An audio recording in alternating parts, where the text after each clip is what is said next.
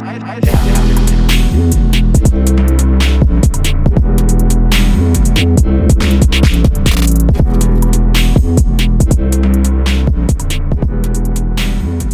zusammen und herzlich willkommen zu einer weiteren Podcast-Folge von der IFA. Mein Name ist Marcel Kuhn und ich freue mich sehr, dass ihr alle wieder dabei seid. Nachdem nun die erste panisch und hysterisch geprägte Phase langsam abflacht und viele ihre Soforthilfen oder Kurzarbeiteranträge nun bearbeitet und beantragt haben, kommt jetzt die Phase, in der es etwas ruhiger wird. Die Bundesregierung spricht bereits vorsichtig davon, die eine oder andere Geschäfte so langsam wieder zu öffnen und auch die Fitnessbranche wird auf kurz oder lang wieder die Erlaubnis bekommen, ihre Tore zu öffnen und das gewohnte Business wieder Stück für Stück zu starten. Wann das natürlich passiert, weiß keiner. Aber eines muss man sich definitiv überlegen. Was kann ich beim nächsten Mal anders machen? Und wie ihr sicher schon in der Überschrift des Podcasts gelesen habt, geht es heute um das Thema aus Fehlern lernen. Natürlich trifft es nicht jeden gleich hart und manch gewiefter Unternehmer gleitet unbeschadeter durch die Krise als andere. Aber all diejenigen, die es doch etwas härter und unerwartet getroffen hat, werden sich sicher schon bereits überlegt haben, was kann ich aus der jetzigen Situation lernen? Was muss ich beim nächsten Mal anders machen, dass mich solch eine Krise das nächste Mal nicht nochmal so hart trifft? Und um diese Frage ein wenig zu durchleuchten, habe ich dazu unseren geschätzten Kollegen und Trainerberater Marco Adebar nochmal eingeladen. Hallo Marco, schön, dass du wieder dabei bist. Hallo Marcel, ich freue mich auch, dass ich ein weiteres Mal hier beim Podcast der IFA dabei sein kann. Und ich muss gestehen, ich bin ziemlich froh, dass wir das nur auf der Tonspur machen, ohne Bild, weil auch bei uns in Hamburg machen die Friseure erst am 4. Mai wieder auf. Ja, da hast du wohl recht. Ich bin auch genauso froh. Also ich, ich freu, würde mich auch sehr freuen, rein aus optischen Gründen, dass die Friseure wieder aus, aufmachen und ich auch wieder meine Haare richten lassen kann. ähm, Marco, erzähl mal, also wie kann man auf so eine Situation sich besser vorbereiten? Ich meine, sie war sehr unerwartet, aber trotzdem muss man ja irgendwelche Vorkehrungen getroffen haben. Also grundsätzlich muss man natürlich sagen, dass jeder, der selbstständig oder freiberuflich ist, ein gewisses unternehmerisches Risiko trägt. Äh, das ist uns zwar allen bewusst, aber kaum jemand weiß, was er dementsprechend machen kann. Äh, ein grundsätzlicher Rat ist, dass jeder Rücklagen bildet, falls so eine Situation kommt oder auch eine andere Situation. Und diese Rücklagen, die sollten halt in Höhe von ungefähr drei Monatslöhnen sein. Das heißt, ich muss in der Lage sein, drei Monate zu überstehen, äh, ohne dass es mich jetzt wirklich aus der Bahn schmeißt. Äh, es kann natürlich auch passieren, dass ich einfach nur einen Autounfall habe oder eine andere Krankheit und da draußen weiterhin alles in Ordnung ist. Das heißt, es betrifft nur mich. Insofern drei Monate, das ist immer so der Daumenwink, den man zeigt. Darauf sollte man vorbereitet sein.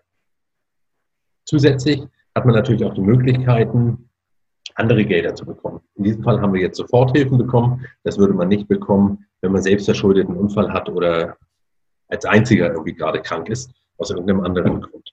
Äh, viele Leute bedienen sich an der Stelle ihren bestehenden Rentenversicherungen. Das heißt, jeder von euch, der eine private Rentenversicherung hat, hat die Möglichkeit, sich dort Teilbeträge auszahlen zu lassen, um eine gewisse Zeitspanne damit überbrücken zu können. Das sollte man natürlich nicht wirklich machen und sollte zusehen, dass man die Beträge hinterher auch wieder zurückbezahlt, weil die ja für die Rente bestimmt sind. Aber auch das wäre sozusagen als Plan B für ganz aktuelle Geschichten dann einfach mal gegeben. Marco, du hast gerade von erzählt, dass man sich Rücklagen schaffen muss. Also muss man, ist es quasi die goldene Regel, sich jetzt die Rücklagen zu schaffen oder gibt es da auch Ausnahmen? Es sollte natürlich schon die goldene Regel sein und es sollte das Bestreben sein, dass man diese Rücklagen auch gebildet hat. Äh, mir ist aber natürlich bewusst, dass das nicht jedem möglich ist. Äh, derjenige, der noch relativ neu in der Branche ist und aufbaut und ein bisschen investieren muss, überhaupt erstmal Aufträge an Land ziehen muss, der ist ja häufig froh, wenn er seine monatlichen Kosten damit decken kann. Derjenige kann natürlich keine Rücklagen bilden. Man sollte aber zusehen, dass halt das Verhältnis von neu investieren und dem Geld, was man draußen ausgibt, vernünftig ist, so dass man halt vielleicht doch minimale Rücklagen bilden kann, weil auch derjenige kann einfach mal krank werden und für drei, vier Wochen ausfallen und dann braucht er diese Rücklagen. Deshalb nur zu investieren und alles immer rauszugeben, das funktioniert nicht. Jeder sollte wirklich Rücklagen bilden, um das zu machen. Gerade in der Gründungsphase, in der Aufbauphase ist das besonders schwer, aber dann sind es vielleicht ganz kleine Beträge, die ich zurücklegen kann. Zumindest sollte man zusehen, dass man das so schnell wie möglich realisiert, dass man minimale Beträge so ein bisschen zur Seite legt und am besten auch dahin, wo man sie nicht sehen kann, also nicht auf seinem Girokonto, denn es verleitet halt zu sehr, wenn dort äh, eine Zahl steht, dass man die doch irgendwo wieder ausgeben möchte. Okay, das ist klar, das ist nachvollziehbar, dass jemand, der neu in die Branche kommt, da ein bisschen schwieriger hat und dann dementsprechend ähm, nur mit kleinen Beträgen arbeiten kann und vielleicht, wenn er erst vor kurzem aufgemacht hat, noch nicht so die Rücklagen hat. Aber es gibt ja auch viele Fälle, wo man jetzt leider auch tatsächlich sieht, dass es äh, fest ein- und lang eingesessene Fitnessunternehmen tatsächlich genauso in die Krise geraten, weil sie zu viel investiert haben. Was würdest du, was würdest du solchen Unternehmen in Zukunft raten? Ja, genau das ist halt das große Problem. Wir sind alle Unternehmer, egal ob der Trainer oder derjenige, der ein Mikrostudio betreibt. Wir handeln aber häufig nicht wie Unternehmer. Weil jeder Unternehmer der weiß, dort draußen kann etwas passieren, ob verschuldet oder unverschuldet, das spielt dabei gar keine Rolle. Äh, das müssen wir irgendwo auffangen können. Es könnte auch eine Steuerrückzahlung sein, äh, eine Steuerzahlung sein, die wir plötzlich zu leisten haben. Es können so viele Dinge passieren, dass wir plötzlich Geld brauchen äh, und ansonsten unseren Betrieb schließen müssen oder eine neue Tätigkeit suchen müssen. Insofern sollte jeder von denen, egal ob Neugründer oder alteingesessen, zusehen, dass er irgendwelche Rücklagen langsam aufbaut und wenn er investiert, dass er nicht bis ans Limit investiert. Äh, er bringt sich einfach in schwierige Situationen und das kann gut gehen und ist in der Vergangenheit häufig auch gut gegangen. Es kann aber auch für die jetzige Situation zeigt ganz, ganz schnell daneben gehen. Und insofern, das sollten wir nicht machen, nur weil wir der Meinung sind, in der Vergangenheit hat es ja funktioniert. Was müsste man tatsächlich jetzt für die Zukunft besser machen? Also man muss ja sich ja eigentlich jetzt die Frage stellen, naja, jetzt bin ich in der Situation geraten, in der ich eigentlich nicht sein will. Natürlich in diesem Fall eher unverschuldet, aber was muss man jetzt besser machen? Also was muss man sich jetzt für die Zukunft vornehmen? Es sieht äh, folgendermaßen aus. Derjenige, der halt sehr spezialisiert ist als Fitnesstrainer, der hat natürlich gar kein Einkommen mehr in dem Moment, wo die Fitnessstudios zumachen oder irgendetwas anderes passiert. Auch wenn der sich das Bein bricht, hat er eigentlich keine Einnahme. Äh, insofern macht das immer Sinn, wenn man etwas breiter aufgestellt ist. Äh, dieses etwas breiter aufgestellt soll bedeuten, derjenige, der halt irgendwie zusätzlich noch Dinge verkauft in der Fitnessbranche, sei es Sportequipment, Kleidung, Nahrungsergänzungsmittel etc., der kann natürlich auch Geld verdienen, ohne dass er physisch dafür arbeiten muss und kann das auch mit dem gebrochenen Bein machen oder halt auch zu einer Zeit, wie wir sie jetzt haben, mit der Corona-Pandemie. Äh, häufig belächelt wurden all diejenigen, die sich äh, bei irgendwelchen Unternehmen im Multilevel-Marketing oder Strukturvertrieb hervorgetan haben und haben dort in erster Linie äh, Nahrungsergänzungsmittel, Kosmetika etc. vertrieben. Bei all diejenigen, die können ihre Artikel weiterhin verkaufen, egal ob die Fitnessstudios geöffnet sind oder halt auch nicht. Und die haben zum jetzigen Zeitpunkt natürlich einen großen Vorteil. Insgesamt äh, möchte ich noch festhalten, dass man natürlich auch weitere Alternativen hat. Ich habe mit Hunderten von Trainern gesprochen, die teilweise sehr ungewöhnliche Maßnahmen getroffen haben. Ich habe mit Trainern gesprochen, die haben gesagt, sie haben sich um die Ecke bei ihrem Supermarkt gemeldet und gefragt, ob sie dort Kisten auspacken können, weil die Supermärkte hatten alle Hände voll zu tun und die haben gesagt, das ist überhaupt kein Problem und die haben halt für ein vernünftigen Stundenlohn dort erstmal die Zeit überbrücken können und konnten weiterhin Geld verdienen. Andere sind ins Krankenhaus gegangen, wo sie gearbeitet haben, weil sie eine entsprechende Ausbildung und Voraussetzungen mitgebracht haben. Und ich habe auch von Leuten gehört, äh, die haben sich darauf spezialisiert, Mundschutz zu nähen. Äh, dort kann jeder einen Mundschutz bestellen nach seinen Vorstellungen in Farbe, Form, Muster etc. Äh, die werden denen im Moment aus der Hand gerissen. Die haben sich also nach Alternativen umgeschaut. Das sind aber natürlich Alternativen, die mit dem eigentlichen Einkommen vorher nichts zu tun hatten.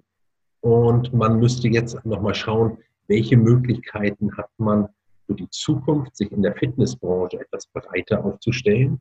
Und ich weiß, dass dort ja ein weiterer Podcast geplant ist mit der Jutta Schuhn, die dort äh, als Expertin einmal vortragen wird, wie man in der Fitnessbranche mehrere Standbeine hat.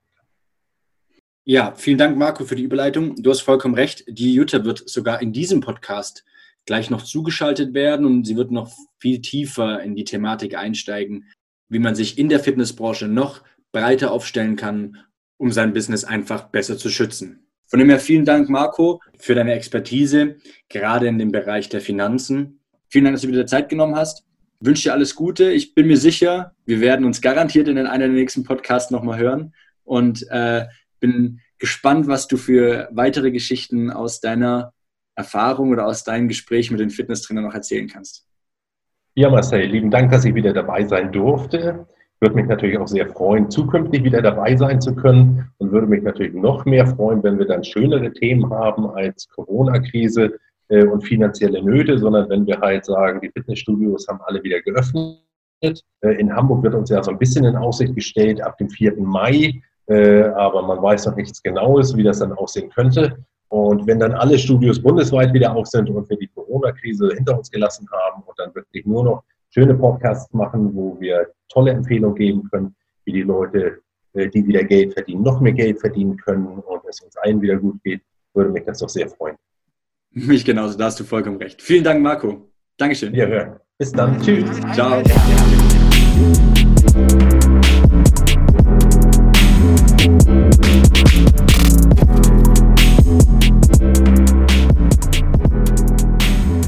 Haben wir ja eben mit Marco ganz nüchtern auf die Finanzen geschaut und besprochen, wie man sein Business und sein Einkommen in der Theorie aufteilen sollte. Naja, wie wir alle wissen, liegt zwischen Theorie und Praxis aber leider immer mehr, als man sich wünscht und würde jetzt in diesem Zug gerne tiefer einsteigen. Speziell auf die Frage, wie man sich innerhalb der Fitnessbranche breiter aufstellt und wie man tatsächlich in der Praxis das Ganze umsetzen kann, würde ich hier gerne tiefer besprechen. Wie eben schon angekündigt, habe ich dafür meine liebe Kollegin Jutta Schuhn zum IFA-Podcast eingeladen, die aus nunmehr fast 35 Jahren Erfahrung aus der Fitnessbranche berichten kann. Hallo Jutta, schön, dass du da bist. Hallo Marcel, danke für die Einladung. Ich freue mich. Das darf man eigentlich fast gar nicht sagen, aber Jutta, du bist bereits länger in der Fitnessbranche tätig, als ich alt bin. Ist das richtig? ja, da muss ich schon mal fragen, welches Geburtsjahr hast du? 1987. Ja, Marcel, da hast du völlig recht. Äh, ich habe 84, glaube ich, meinen ersten Aerobic-Kurs gegeben. Und dann ging das eigentlich alles sehr, sehr schnell, weil ich habe dann 86 beziehungsweise Ende 85 angefangen auszubilden in der Schweiz und habe 86 meinen ersten Kongress bestritten auf der Bühne. Also schon ein bisschen Wahnsinn. länger. Ich sage so, ja, ja, wenn ihr dann kommt, da war ich ja noch gar nicht auf der Welt, sage ich immer so, ja, Danke fürs Gespräch. das ist echt Wahnsinn. Also, das heißt, du hast auch den ganzen Fitnessboom inklusive der ganzen Jane Fonda-Bewegung alles hautnah miterlebt. Ja, wirklich hautnah im wahrsten Sinne des Wortes. Wenn ich da so überlege, Haut, was hatten wir da so an? Das wollen wir heute uns alles gar nicht mehr angucken. Gürtel und Stringhosen in sämtlichen Farben.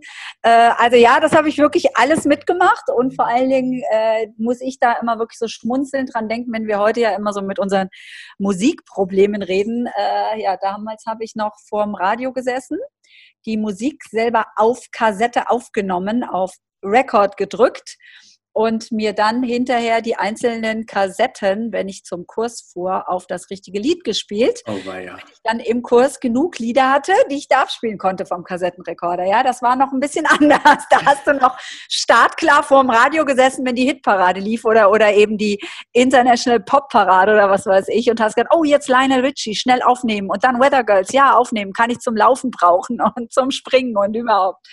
Ja, ja, und da gab es auch noch keinen Pitch Control, den habe ich mir dann als Walkman, ich glaube 88, den ersten aus USA mitgebracht. Das war die Sensation in Deutschland, dass man die Geschwindigkeit an der Musik verändern konnte. Das waren schon so Highlights. War ja, schon nett, spannend. dass man das erlebt hat.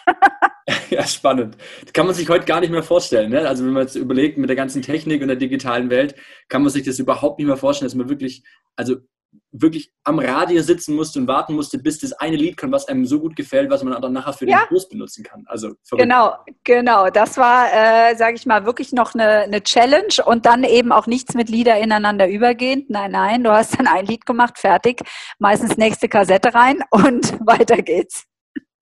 Speziell zur Vorbereitung zu diesem Podcast haben wir äh, mal auch nochmal aufgezählt, was du jetzt in der Vergangenheit alles gemacht hast. Also jetzt im Laufe dieser 35 Jahre, was du da alles äh, für Aufgaben übernommen hast, welche Jobs du alles angenommen hast. Und wie wir auch oben schon in dem Podcast oder zusammen mit Marco schon beschrieben haben, geht es ja jetzt darum, aus Fehlern zu lernen und äh, eben auch dann zu besprechen, wie stellt man sich breit auf. Und ich glaube, das kann keiner besser beurteilen oder erzählen wie du jetzt, Jutta. Ähm, erzähl mal, was hast du alles für Jobs schon übernommen in der Fitnessbranche?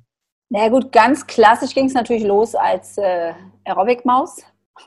Hüpfdohle, wie auch immer man das bezeichnet hat damals, ja teilweise heute auch immer noch zwischendurch. Aber damit ging es ganz klassisch natürlich los. Das habe ich schon während dem Studium dann angefangen und habe dann aber eigentlich ja schon, sag ich mal, halbwegs, ich sag mal halbwegs clever, äh, gedacht, naja, nur vom Kurse geben das wird ja nicht funktionieren. Ich wollte aber gerne in der Fitnessbranche bleiben und habe damals dann eigentlich eben schon kombiniert als Group Fitness Trainer und Fitnesstrainerin gearbeitet. Also habe auch Trainingsbetreuung, Trainingspläne geschrieben.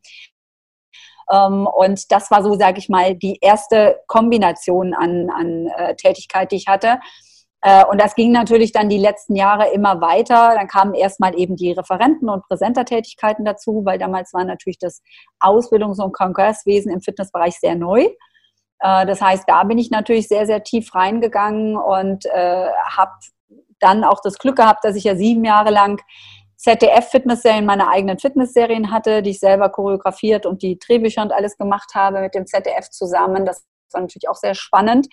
Ähm, das ging über sieben Jahre und daraus folgend sind ja immer noch bis heute, Gott sei Dank, viele Videos, die ich drehe, äh, die immer wieder zustande kommen, Buchgeschichten, Bücher, die ich geschrieben habe, heute immer noch auch für Zeitschriften Artikel schreibe, bis heute natürlich auch in den letzten Jahren. Äh, bei mir natürlich auch das Personal Training Business dazugekommen ist, ja, weil es einfach eine super Ergänzung ist, wenn man gerne in diesem Bereich äh, tätig ist.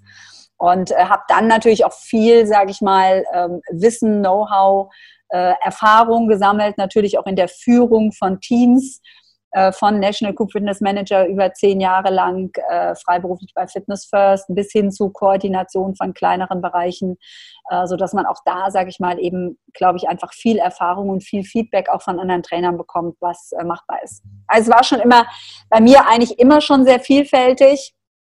Äh, was sicherlich auch so ein bisschen eine Typfrage ist, weil ich immer ganz gerne auch mal neue Challenges habe und mich auf neue Sachen gerne einstelle. also, aber wie schafft man das jetzt? Also es ist natürlich jetzt äh, das Paradebeispiel, so viele verschiedene Jobs angenommen zu haben, beziehungsweise vielleicht auch sogar angeboten bekommen zu haben. Das ist ja nicht für jedermann der Fall, also oder für jede Frau. Ich meine, nicht jeder bekommt jedes Mal ein Jobangebot oder nicht jeder kriegt es vor die Füße gelegt. Wie, wie geht man da vor? Also wie, wie, was würdest du den Trainern raten?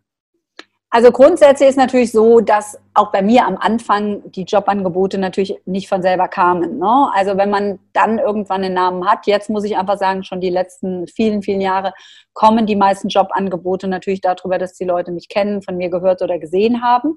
Aber das war natürlich am Anfang ja bei mir auch nicht der Fall. Ne? Und da muss man einfach auch sagen, da muss man auch von Studio zu Studio gehen. Ich war auch in vielen Studios, wo ich gearbeitet habe, äh, einfach um Erfahrungen zu sammeln oder auch um anderes Klientel, andere Studiomentalitäten kennenzulernen selber mich zu schulen, mich auf Situationen einzustellen. Das ist, glaube ich, in unserer Branche ganz wichtig, weil man nur dadurch auch so ein bisschen das Fingerspitzengefühl für den Kunden bekommt. Ganz egal, ob im Fitnessbereich oder im, äh, im Personal Training oder auf der Fläche. Ne? Und äh, also da ist, glaube ich, einfach so eine Umtriebigkeit sehr, sehr, sehr wichtig. Äh, einfach zu gucken, was machen andere, sich schlau zu machen, sich aber auch immer wieder sozusagen selber hinzugehen, zu sagen, ich könnte vielleicht bei euch und habt ihr Interesse.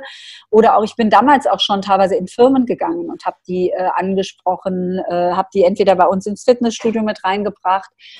Äh, also ich glaube, da muss man einfach am Anfang sehr, sehr umtriebig sein und wenn man Glück hat, läuft es dann irgendwann so, dass die Jobs kommen.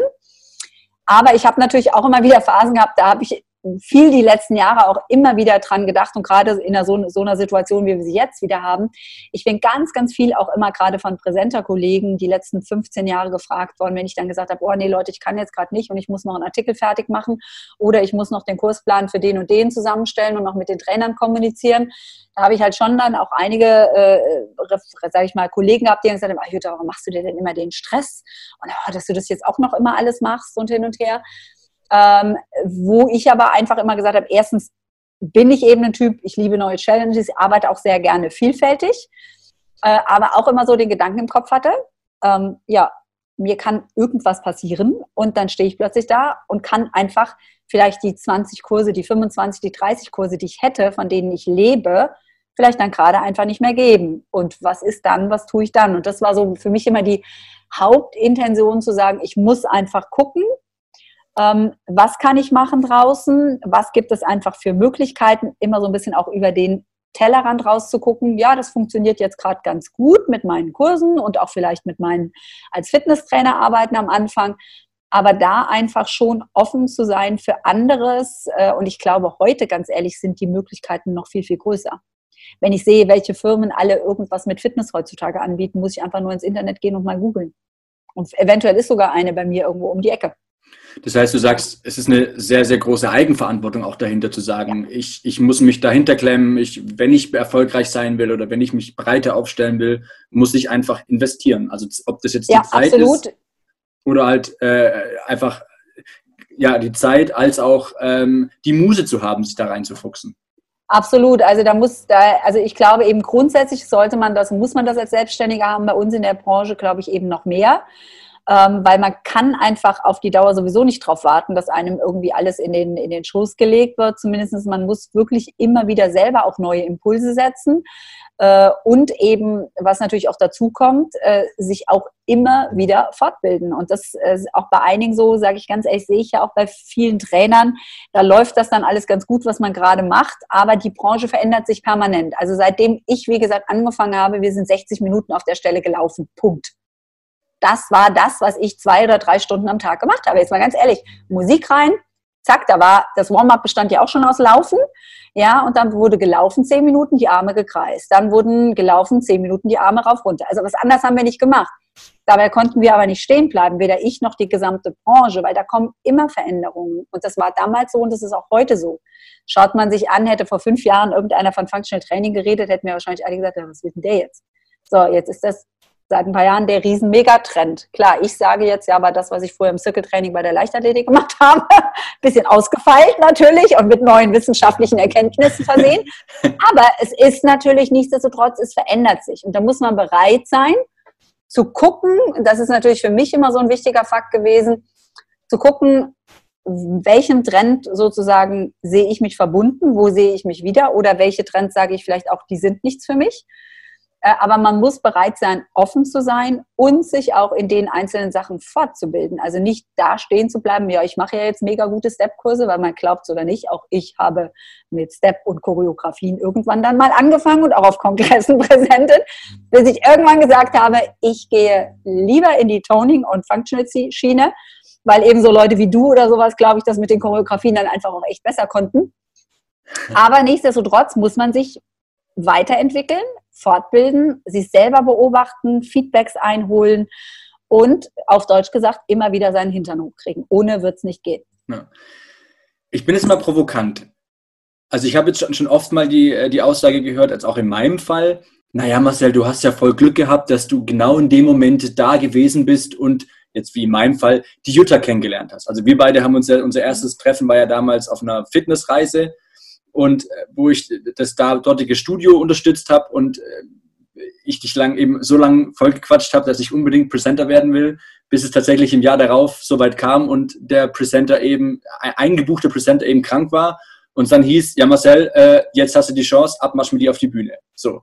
Genau. Äh, da, also man, man sagt ja ganz oft, naja, da, da hast du Glück gehabt, dass du eben gerade da warst. Würdest du das bestätigen oder kann man Glück auch provozieren? Du kannst Glück provozieren, weil allein jetzt zum Beispiel mit deinem Beispiel, du musst diese Chance ja auch erstmal ergreifen.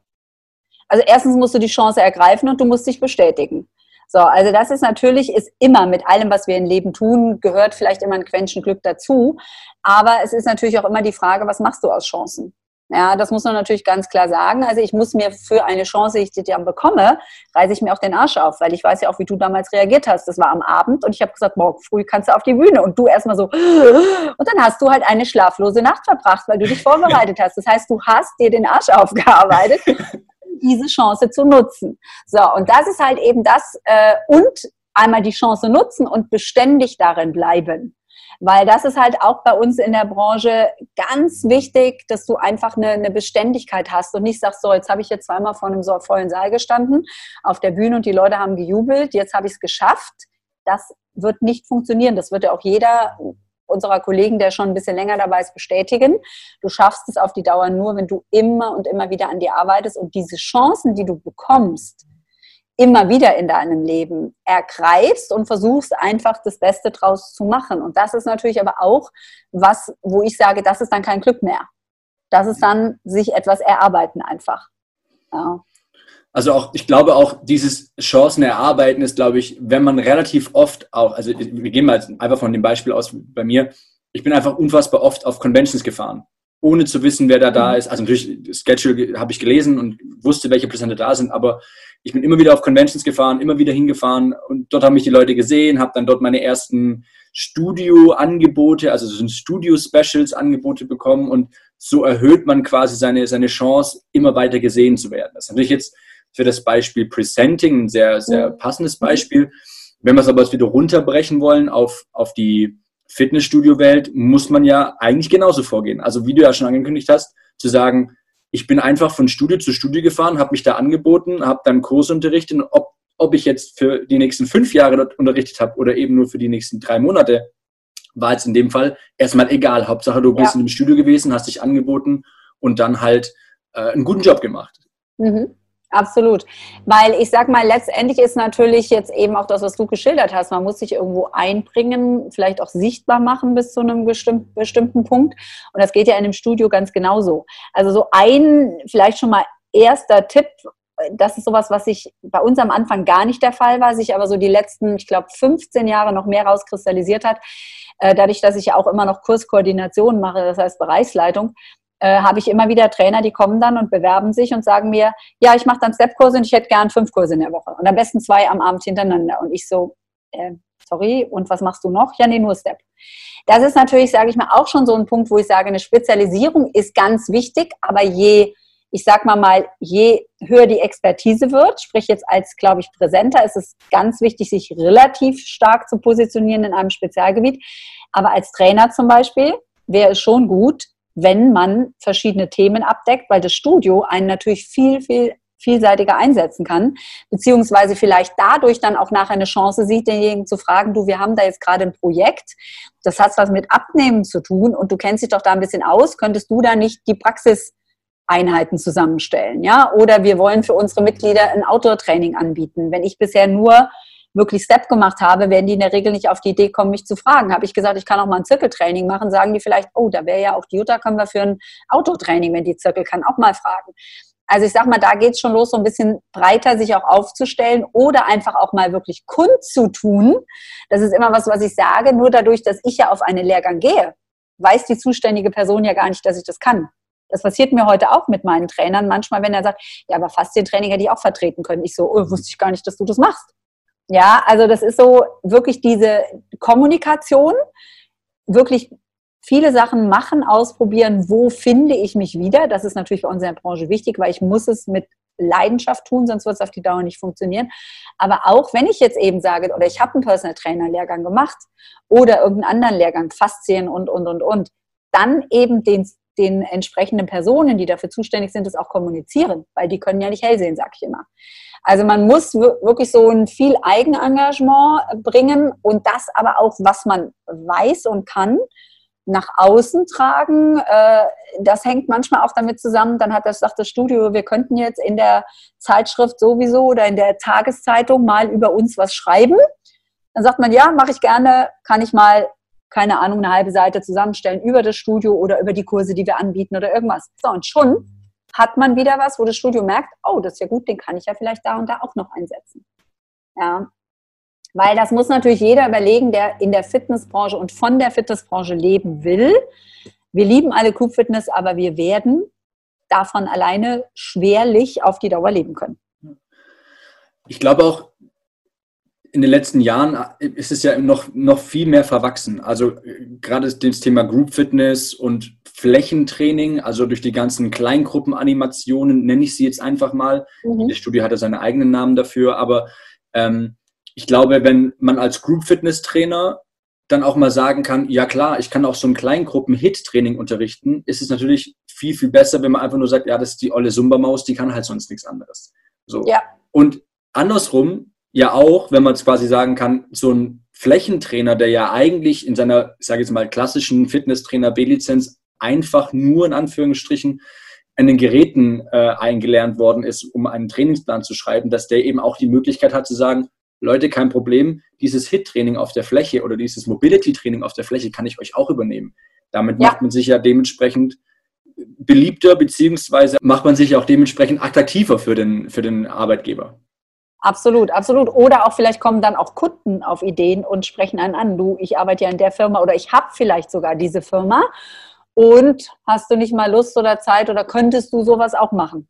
Ja, das sind natürlich schon oft Chancen, die sich aber dadurch ergeben, dass man das, was man kann und machen kann, auch irgendwo kommuniziert und nach außen trägt. Ja, das ist oft so ein bisschen, sage ich mal, wo einige, glaube ich, gerade im Kupfernis ihr Licht unter den Scheffel stellen. Jetzt haben wir viel darüber gesprochen, wie man sich präsentiert, wie man sich breiter aufstellt und äh, dass man ja eigentlich ganz, ganz viele Dinge gleichzeitig machen kann. Ähm, das hast du ja sicherlich auch gemacht.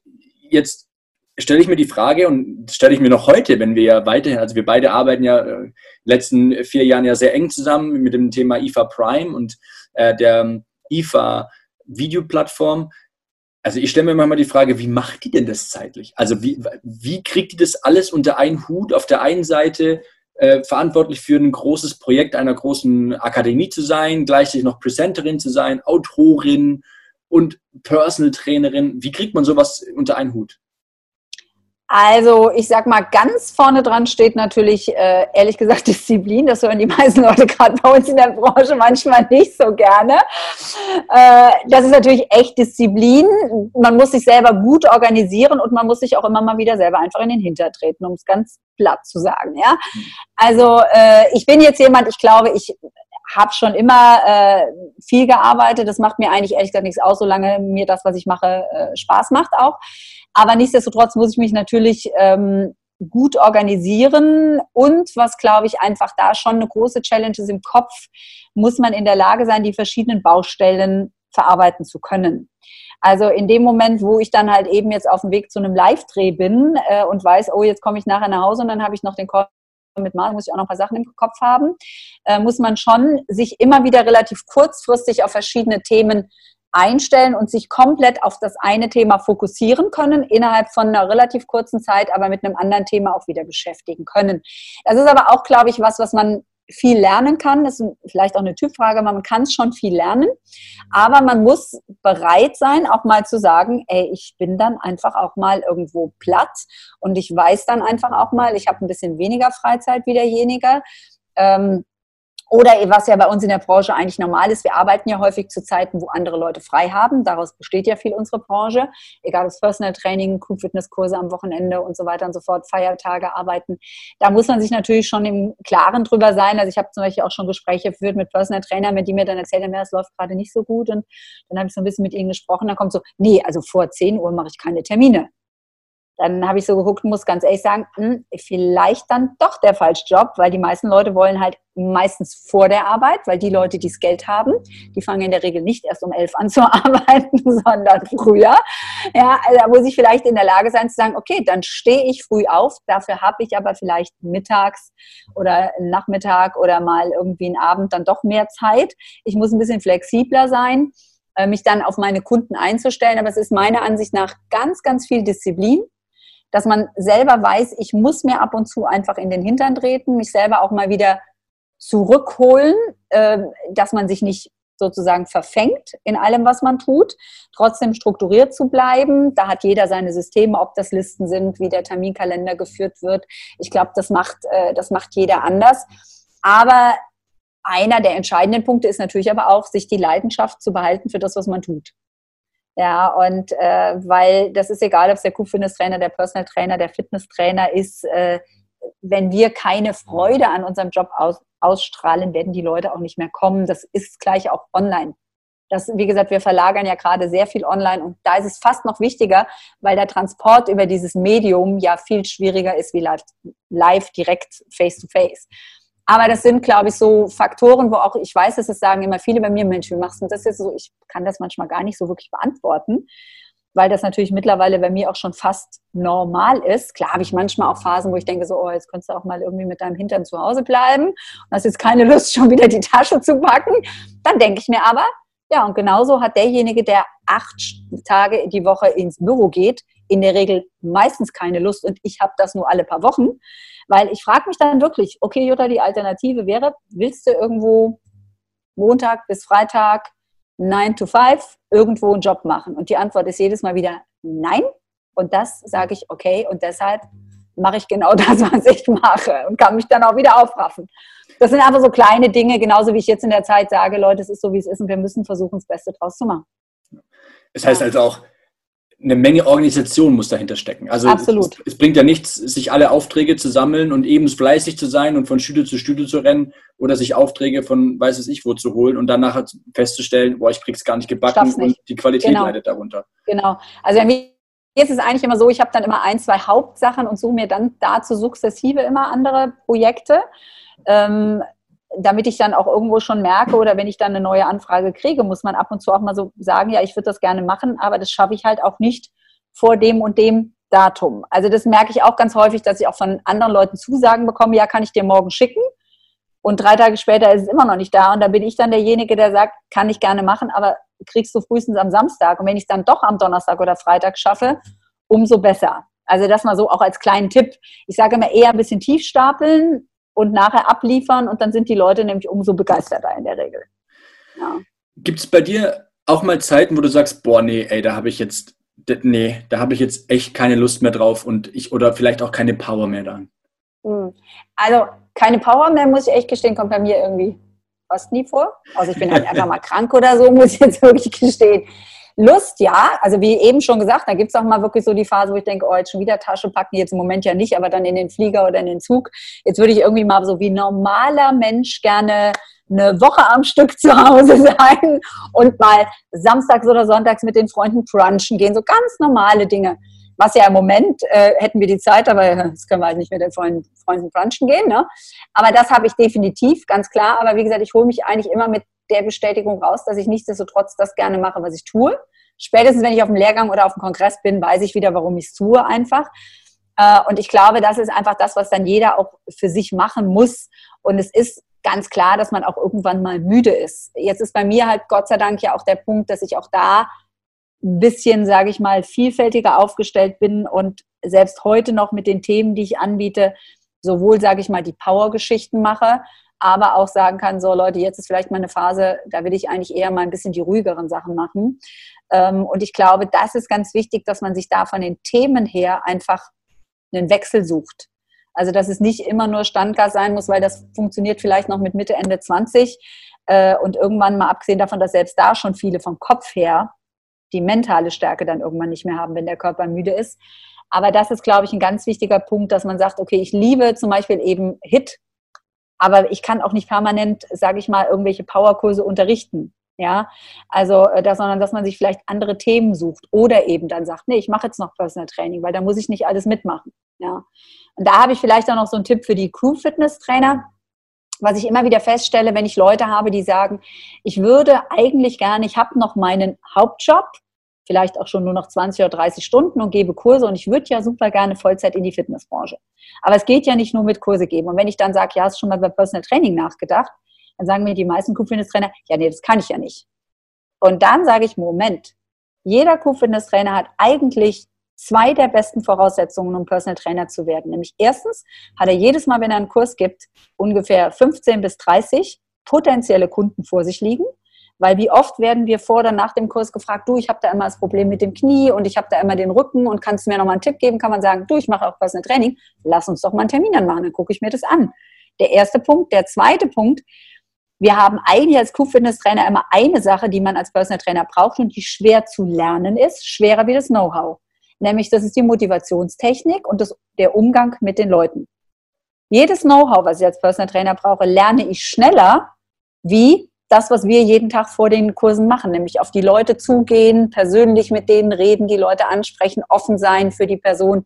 Das ist schwerer zu lernen wie Know-how. Deshalb sage ich immer, ihr habt eigentlich das Wichtigste, was ihr braucht. Vielleicht macht ihr noch absolut Lehrgänge, aber ich meine, da gibt es mittlerweile auch bei IFA ja Online Personal Training Lehrgang oder was auch immer, Ernährungsberater, ja. Aber die haben wirklich die, die Tools, die wichtigsten und die, die am schwersten zu lernen sind, die haben wir als Crew-Fitness-Trainer. Und wir haben meistens auch noch die Leute vor der Füße. Was ist das Wort? Sie liegen auf dem Boden vor mir, sozusagen während dem Kurs, meine potenziellen Kunden, ja. Und äh, von daher glaube ich einfach, das ist auch sowas, wo viele sich das vielleicht nicht zutrauen, man aber sagt, mein Gott, dann mache ich halt noch den Lehrgang, heute einfacher denn je mit den ganzen Online-Lehrgängen. Äh, und dann kann ich das auch. Warum nicht? Warum soll nur ein Fitnesstrainer Personal Trainer werden? Der muss vielleicht noch andere Dinge lernen, die wir schon können.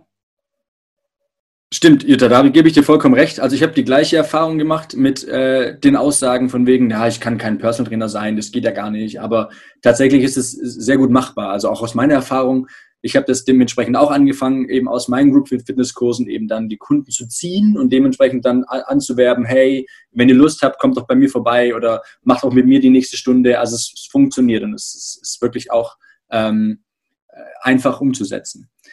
Jetzt haben wir gerade besprochen, gerade die Frage, naja, Lust ist immer das eine, eben dann immer on time zu sein und organisiert zu sein und das Ganze unter einen Hut zu bekommen, aber was macht man tatsächlich, wenn man verletzt ist? Und jetzt kommen wir nämlich zu dem Punkt, warum wir diesen Podcast ja eigentlich auch machen, nämlich diesen Punkt, ähm, wie kriege ich es hin, mich so gut aufzustellen, dass ich, selbst wenn ich mich mal verletze oder jetzt wie jetzt in den Zeiten von Corona, trotzdem gut über die Runden bekomme. Und du hattest ja selber den Fall, Jutta, vor ein paar Jahren, dass du einen schweren Unfall hattest im Sprunggelenk, was dazu geführt hat, dass du sportpraktisch ja gar nichts mehr machen konntest. Mhm, also korrekt. Ich meine, wir haben uns auch regelmäßig auf den Conventions gesehen oder auch dann dementsprechend bei den Meetings und da ging gar nichts. Also das habe ich selber gesehen. Wie, wie geht man in so einem Moment um? Also natürlich erstmal persönlich, wie geht man mit so einem Rückschlag persönlich erstmal um und dann auch natürlich auch, was mache ich in der Praxis? Mhm. Ja, bei mir war es ja wirklich so der Klassiker, ne? Also im wahrsten Sinne des Wortes Treppe runtergefallen über 40 Stufen die Treppe runtergekullert. Im Prinzip habe ich noch Glück gehabt, dass eigentlich nur mein rechtes Sprunggelenk komplett alles Bänder, alles war kaputt eigentlich, zahllos gebrochen. Äh, und ich war halt wirklich, sage ich mal, drei Monate so ausgenockt, dass ich nur sitzen und liegen konnte. Also ich durfte noch nicht mal Krankengymnastik machen. Und dann nochmal drei Monate, wo ich eigentlich erstmal wieder im Aufbau war, bevor ich langsam wieder anfangen konnte, äh, Kurse zu geben. Ähm, und damit natürlich auch jetzt irgendwelche Lehrgänge oder Referententätigkeiten auszuführen.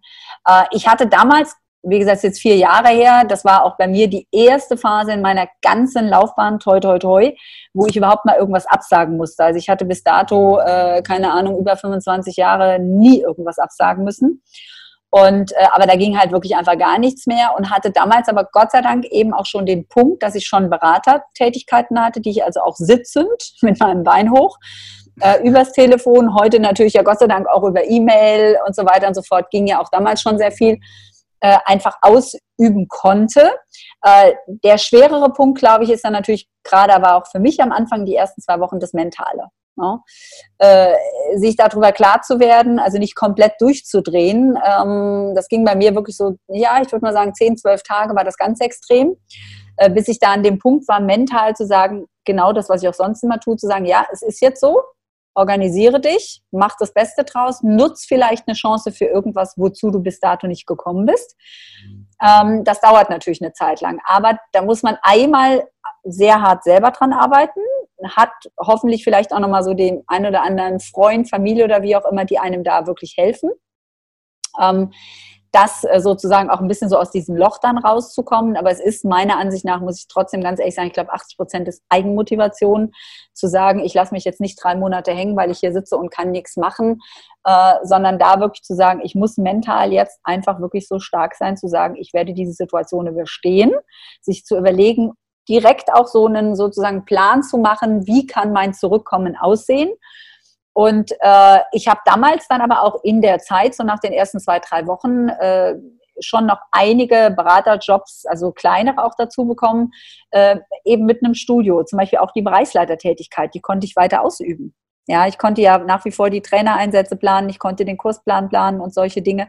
Das sind alles, die man ja dann trotzdem machen kann äh, und wirklich auch machen sollte oder vielleicht über Gespräche auch ruhig mal den einen oder anderen dann in dem Moment wissen zu lassen, du, ich sitze ja jetzt einfach mal die nächsten Monate flach. Vielleicht hast du noch eine Idee, äh, braucht noch irgendjemand äh, eine Beratung oder hast du einen, der einen Artikel braucht oder irgendwas, ja, auch wirklich dazu kommt, wieder dieser Punkt Kommunikation. Also nicht da sitzen und denken, ja, jetzt äh, spiele ich mal die Queen und äh, hoffe, dass irgendjemand auf mich zukommt, sondern da auch wirklich sagen, du, ich hocke jetzt ja hier und ich wäre froh, ich hätte noch was zu tun. Kann man auch ruhig wirklich mal offen kommunizieren, weil mein Kopf war ja, Gott sei Dank, völlig in Ordnung. Es war ja einfach nur der Fuß, der kaputt war. Ne? Und äh, also von daher, da ist, glaube ich, schon wirklich so eine große Eigenverantwortung. Man kann sich aber auch immer wieder, finde ich, helfen lassen. Da muss man manchmal so ein bisschen den Punkt überspringen. Also wenn wir jetzt da telefoniert hätten, dass man dann, äh, gehört ja auch was dazu zu sagen, du, ich habe jetzt auch gerade nicht so viel zu tun, aber ich hätte jetzt ja Zeit. Vielleicht hast du noch eine Idee, wo ihr mich einbinden könnt das ist ja in dem Moment keine Schwäche. Das muss man schon schaffen, dann das auch zu machen. Ich hatte jetzt, wie gesagt, Glück, dass ich da schon einige Sachen, Gott sei Dank, mich immer die ganzen Jahre so aufgestellt hatte, dass ich auch ohne meinen Körper bestimmte Dinge machen kann.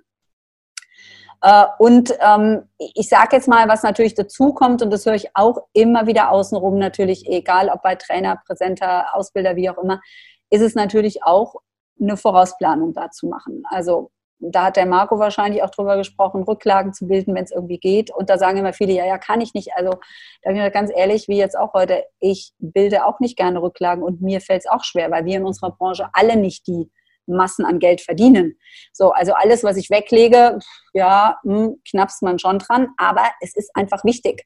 Dann so Dinge, also viele, wenn ich die frage und sage, hast du denn eine Absicherung, wenn du krank bist? Ja, ich habe eine Krankenhaustagegeld. Da sage ich, Leute, heutzutage schon gar nicht mehr, kommt der mit der Krankenhaustagegeld nicht weit. Weil selbst wenn ich operiert werde, liege ich teilweise nur noch zwei Tage im Krankenhaus und dann bin ich zu Hause. Das heißt, ich kriege kein Geld mehr. Das heißt, ich brauche eine Krankentagegeld, keine Krankenhaustagegeld. Die ist teuer, ja, aber ich hatte sie auch Gott sei Dank äh, bei mir. Also das heißt, man ist zumindest auch abgesichert, weil ich war ja nur einen Tag im Krankenhaus. Den Rest der Zeit war ich einfach zu Hause. Also das heißt, man muss natürlich schon gucken, wie kann ich mich auch absichern, wirklich diese äh, wahnsinnig trockenen Dinge, was du ja auch eben am Anfang gesagt hast, über die sich keiner gerne Gedanken macht, ähm, aber die sollte man einfach im Vorfeld haben und dann eben immer wieder gucken, was von meinen Fähigkeiten jetzt heute mit der ganzen Online-Geschichte, wir sehen das ja gerade, was abgeht, ist es ja fast noch besser möglich. Aber es ist wichtig, im Vorfeld die Kontakte zu haben und vielleicht sich auch an der einen oder anderen Stelle schon mal zu beweisen, dass man das kann, dass man zuverlässig ist, dass man die entsprechende Disziplin hat. Weil es ist natürlich gerade, wenn man dann den ganzen Tag zu Hause sitzt, auch schön einfach halt den Fernseher anzumachen ne? oder halt ein bisschen im Internet rumzutuddeln. Auch da gehört natürlich, wie immer beim Homeoffice, eine Masse Selbstdisziplin einfach dazu. Also wer in so einem Fall gerne noch ein paar Fragen hat, äh, kann ich nur empfehlen, gerade den Marco, den ihr zu Anfang des Podcasts gehört habt, ja. da gerne auch mal direkt zu kontaktieren. In dem Podcast selber bei uns auf der IFA-Homepage wird auch nochmal der Kontakt von Marco drinstehen. Da könnt ihr euch gerne mal nochmal reinlesen, beziehungsweise ihm dann eine E-Mail schreiben oder auch direkt anrufen, falls ihr Fragen zu den ganzen Absicherungen habt, ob das Finanzen oder auch Versicherungen sind. Da wird euch der Marco definitiv auch gerne nochmal weiterhelfen. Was ist jetzt für dich, Jutta, tatsächlich der wichtigste Tipp da draußen für all die Trainer, für all die, für diejenigen, die zuhören? Was würdest du den Leuten jetzt mitgeben? Wir haben jetzt schon sehr viel darüber geredet. Wir haben darüber geredet, sich breiter aufzustellen. Man hat darüber geredet, Disziplin zu haben. Ähm, breiter aufstellen im Sinne von, dass man es vielleicht auch mal über den Tellerrand hinaus guckt. Mhm. Ähm, dementsprechend sich vorausschauen, so aufstellt, dass man auch über Verletzungen hinwegkommt, ohne dass man jetzt übergroße Einbußen hat. Was ist so jetzt nochmal dein, dein Tipp für all diejenigen da draußen? Also ich sage mal, wenn ich das jetzt mit zwei Worten zusammenfassen müsste, würde ich bei uns in der Branche einfach sagen, Vernunft und Herz müssen irgendwie zusammenspielen. Also ich muss einfach mit Leidenschaft dabei sein, weil ansonsten wird es nicht rüberkommen und ich schaffe es auf die Dauer nicht. Aber ich muss trotzdem mit der nötigen Vernunft an die Sache rangehen. Sprich auch vielleicht am Anfang mal Dinge tun, die mich jetzt nicht so wahnsinnig begeistern. Aber bei mir ist es ganz oft so gewesen, die Begeisterung kam dann mit der Zeit, wenn ich nämlich gemerkt habe, ich wurde darin besser. Das ist ja eigentlich wie mit allem im Leben. Äh, aber das ist wirklich so das, wo ich einfach zusammenfassen muss. Und das ist so ein bisschen, ich werde ganz oft auch so, machen ja auch viele unserer lieben Kollegen da immer ihre Scherze, wenn wir dann irgendwo unterwegs sind. Oh, Jutta, ja, die hat natürlich wieder alles ausgedruckt und typisch deutsch und wieder alles dabei. Und hinterher kommt dann wieder der nächste. Jutta, du hast doch bestimmt den Kursplan vom Convention. Wann habe ich denn noch mal meinen nächsten Kurs? Und ich so, oh Leute Aber sagt, jetzt ist dann wieder gut, dass die Frau Schuhen organisiert ist, ne? Das ist mir also, auch schon passiert. Ja, ja, genau. Aber es ist, ist halt wirklich so. Und da, wie gesagt, ich muss mir da immer schon seit 20 Jahren die Scherze meiner lieben Kollegen anhören, ja. Aber es ist ja natürlich auch immer nett gemeint, das ist auch alles gut. Aber nichtsdestotrotz, ich glaube einfach auf die Dauer, und da hat vielleicht jeder seine Methode, wie er damit umgeht, ist es wirklich dieses Ding, mein Herz muss trotzdem mit meinem Verstand zusammenarbeiten und ich kann auch in unserer Branche mich nicht davon freimachen, dass Dinge passieren, uns allen, die wir nicht beeinflussen können. Da ja? sind wir ja gerade an dem Punkt äh, genau. angekommen durch die Corona-Krise. Wir haben es genau. alle nicht provoziert, wir haben es alle nicht Nein. in der Schuld. Und Nein, trotzdem genau. sind wir jetzt alle in der gleichen Position, in dem wir jetzt quasi jetzt da durch müssen. Ne? Ja, die Situation ist halt natürlich extrem, weil auch viele Firmen, die jetzt uns vielleicht sonst noch Beraterjobs oder so geben, auch gerade natürlich äh, Probleme haben. Aber auch da, sage ich mal, sollte man einfach versuchen, positiv zu bleiben, die Chancen zu sehen, neue Sachen auszuprobieren, wenn man jetzt die Zeit dazu hat. Äh, aber es ist eben einfach wirklich dieses Ding, lasst wirklich eure Leidenschaft da sprechen. Das ist alles super, aber ihr müsst euch auch die Phasen nehmen äh, und die Zeit nehmen, das Ganze mit einfach Vernunft zu betrachten und auch so trocken, wie sich das immer anhört. Und das ist auch wieder so was typisch Deutsches, sagt man ja, diese deutsche Disziplin. Also ich habe wirklich viele, viele Auftraggeber, für die ich wirklich seit über 20 Jahren arbeite, wo ich dann manchmal frage, sagt mal, was wollt ihr eigentlich noch mit mir? Warum bucht ihr mich noch? Und da kommt in der Regel immer eins der Argumente ist immer, weil wir wissen, wir können uns immer drauf verlassen. Wenn du da bist, wenn wir was anfragen, du lieferst ab und zwar dann, wenn du gesagt hast, du lieferst ab. Also das ist schon so, auch wenn das immer sehr trocken ist und sehr nüchtern, das kann ich ja trotzdem mit Leidenschaft machen, aber das ist, glaube ich, einfach was, was man so künstlerisch, wie wir alle tätig sind, weil wir sind im Prinzip ja irgendwo Künstler, ne? und da wird uns auch mal das eine oder andere verziehen als Künstler, aber nichtsdestotrotz müssen wir irgendwo so ein bisschen den Verstand einschalten und den auch ab und zu mal walten lassen. Ich glaube, wir haben jetzt alle sehr viel darüber gehört, wie man sich breiter aufstellt und vor allem auch, wie man jetzt aus der Situation lernen kann. Also es gibt natürlich viele, die jetzt in einer Schräglage, sage ich jetzt einfach mal, sind, finanziellen Schräglage sind, in einer Notsituation sind und jetzt sich eigentlich nochmal Gedanken machen müssten, ist mein Business tatsächlich so gut aufgestellt? Oder bin ich wirklich jetzt knallhart gegen die Wand geprallt mit meinem Business, was ich es mir ähm, aufgebaut habe?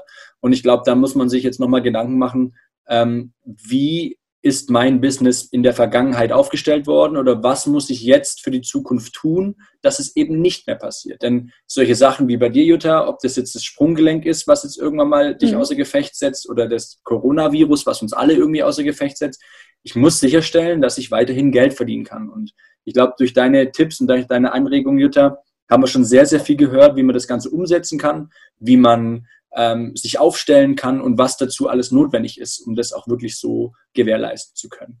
Von dem her vielen, vielen Dank, Jutta, für deine Zeit, dass du all deine Erfahrungen mit uns geteilt hast. Und sehr, sehr gerne. Wünsche uns allen, dass wir uns hoffentlich bald mal wieder live sehen. Wir haben uns ja regelmäßig, auch wir beide, auch immer live gesehen, äh, ob es bei den genau. Prime-Dreharbeiten war oder auf irgendwelchen Conventions. Ich vermisse es sehr. Ich würde mich sehr ja, freuen, dich bald mal wieder live zu sehen.